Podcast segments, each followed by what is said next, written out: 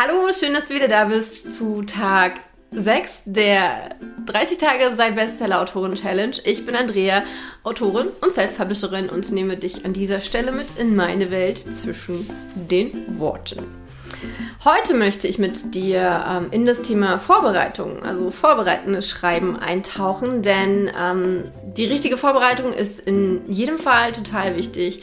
Äh, du kannst natürlich komplett sofort einfach mit dem Stift in der Hand anfangen zu schreiben, auch das ist cool. Ähm, wenn man sich aber ein bisschen vorbereitet, dann läuft alles ein bisschen runder. Und ich finde, ein ganz, ganz, ganz wichtiges Thema dabei ist ähm, der Arbeitsbereich. Als ich mit dem Schreiben angefangen habe, habe ich mich in meinen Sessel gekuschelt, in eine Decke, mit dem Laptop auf den Schoß und äh, das Einzige, was ich mir gekauft habe als, ähm, ja, als, als, als, als Arbeitsplatzausrüstung war so ein Laptophalter. Nun muss man dazu sagen, ich bin schon seit 2007 selbstständig. Ähm, das heißt, und habe davor ähm, ein Abitur im Fernstudium gemacht. Das heißt, ich hatte eigentlich immer einen Schreibtisch. Ich hatte immer einen Arbeitsplatz, seit ich äh, in die Schule gekommen bin. Seit 31 Jahren habe ich einen eigenen Arbeitsplatz, einen eigenen Schreibtisch. Cool. Ähm, zumindest halbwegs. Ähm, egal, keine Rolle. Das ist gar nicht der Punkt, worüber wir hier sprechen wollen. Äh, es geht darum, dass ich mir diesen Arbeitsplatz ähm, aber für mein anderes Arbeiten reserviert hatte. Das heißt, ich habe an diesem Arbeitsplatz nicht geschrieben, weil das Schreiben ein Hobby. Das war nichts, was ich jetzt irgendwie ähm, beruflich machen wollte, würde, könnte, dürfte. Ah, ich glaube, könnte und dürfte treffen das am meisten, am besten. Ähm, sondern es war etwas, ja, das auf den Sessel gehörte. Und so gerne ich auch heute noch auf dem Sessel schreibe, ähm, war das damals keine bewusste Entscheidung für, ich ähm, finde das so gemütlich auf dem Sessel zu schreiben, sondern das ist was anderes als Arbeiten.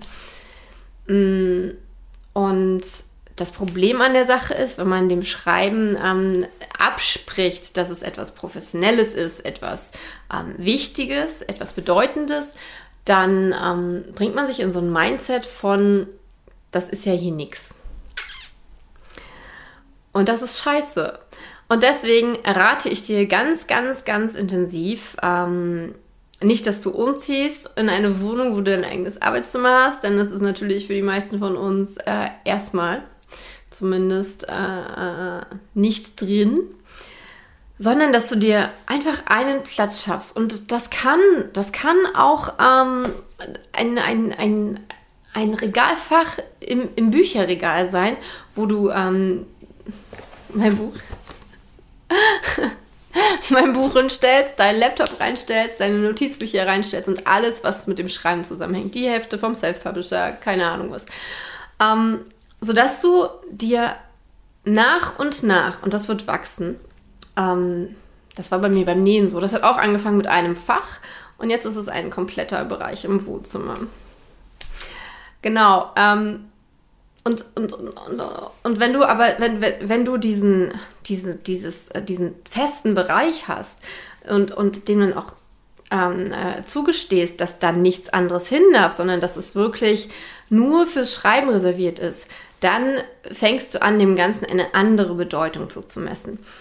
Und zur Arbeitsumgebung gehört auch, dass du zum Beispiel ähm, dir, keine Ahnung, die Küche jeden Morgen von 5 bis 6 oder Abend von 9 bis 10 oder mittags von 12 bis 1, äh, nicht, aber äh, dann halt einen anderen Raum reservierst und sagst, das ist in dem Fall mein Arbeitsbereich, da kommt niemand rein, die Tür ist zu und ich bin nur hier zum Schreiben. Mein Handy ist weg, ähm, ich checke keine äh, WhatsApp-Nachrichten oder eines anderen Messenger-Dienstes, ähm, sondern ich, äh, ich konzentriere mich aufs Schreiben. Und das meine ich mit Arbeitsumgebung, dass du dir einen festen Raum, und der kann auch mobil sein, im Sinne von, ähm, ja, oder anders genutzt werden, also anderen Zeiten, aber dass du halt diese, diese Professionalität in dem Moment mit reinbringst und nicht halt irgendwie, ja, da liegt ein Buch, ähm, äh, da liegt äh, äh, mein Notizbuch, mein Laptop, der ist auch irgendwo anders